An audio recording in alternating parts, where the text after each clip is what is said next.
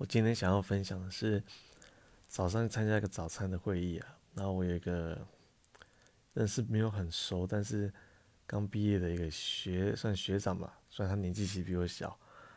但他今天讲一些话，就在跟另外一个呃，就是来这里 interview 的一个一个年轻的一个博士后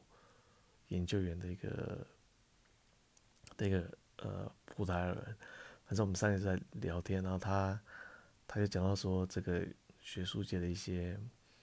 很多人很自我膨胀啊，那很多时候都是因为他们的 ego 自我的问题，呃，他们可能被这样子的 ego 束缚了，然后所以对很多人啊都造成困扰。